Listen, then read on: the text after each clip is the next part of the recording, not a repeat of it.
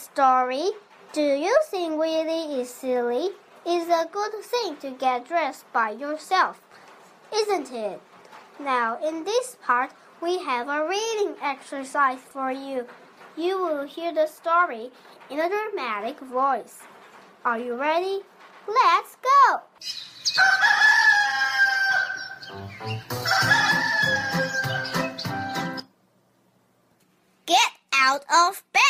Willie. It is time to get dressed.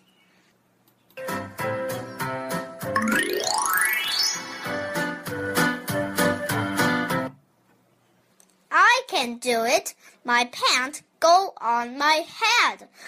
No, silly Willie, you look like a bunny.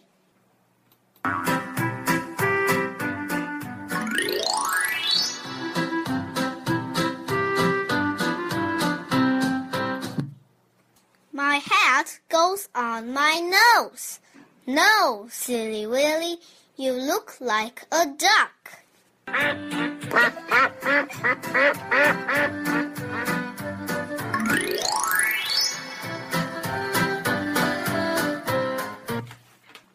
My shoes go on my hands.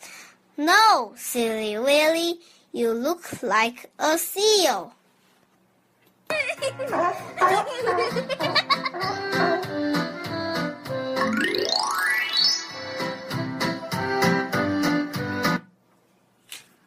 My gloves go on my feet.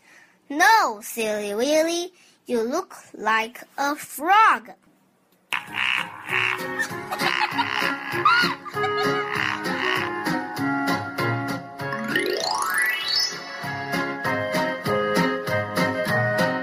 I am a bunny, a duck, a seal, and a frog. You are very silly, Willie.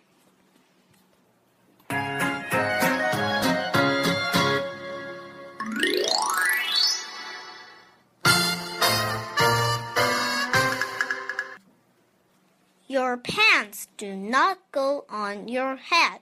Your pants go on your legs.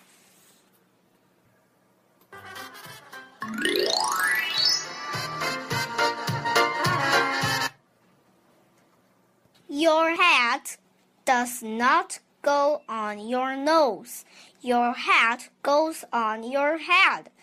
Your shoes do not go on your hands. Your shoes go on your feet.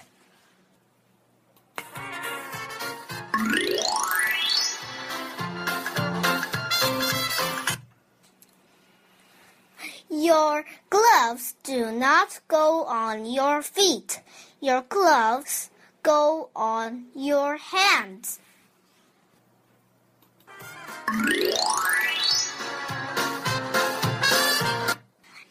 Here is a kiss for your nose.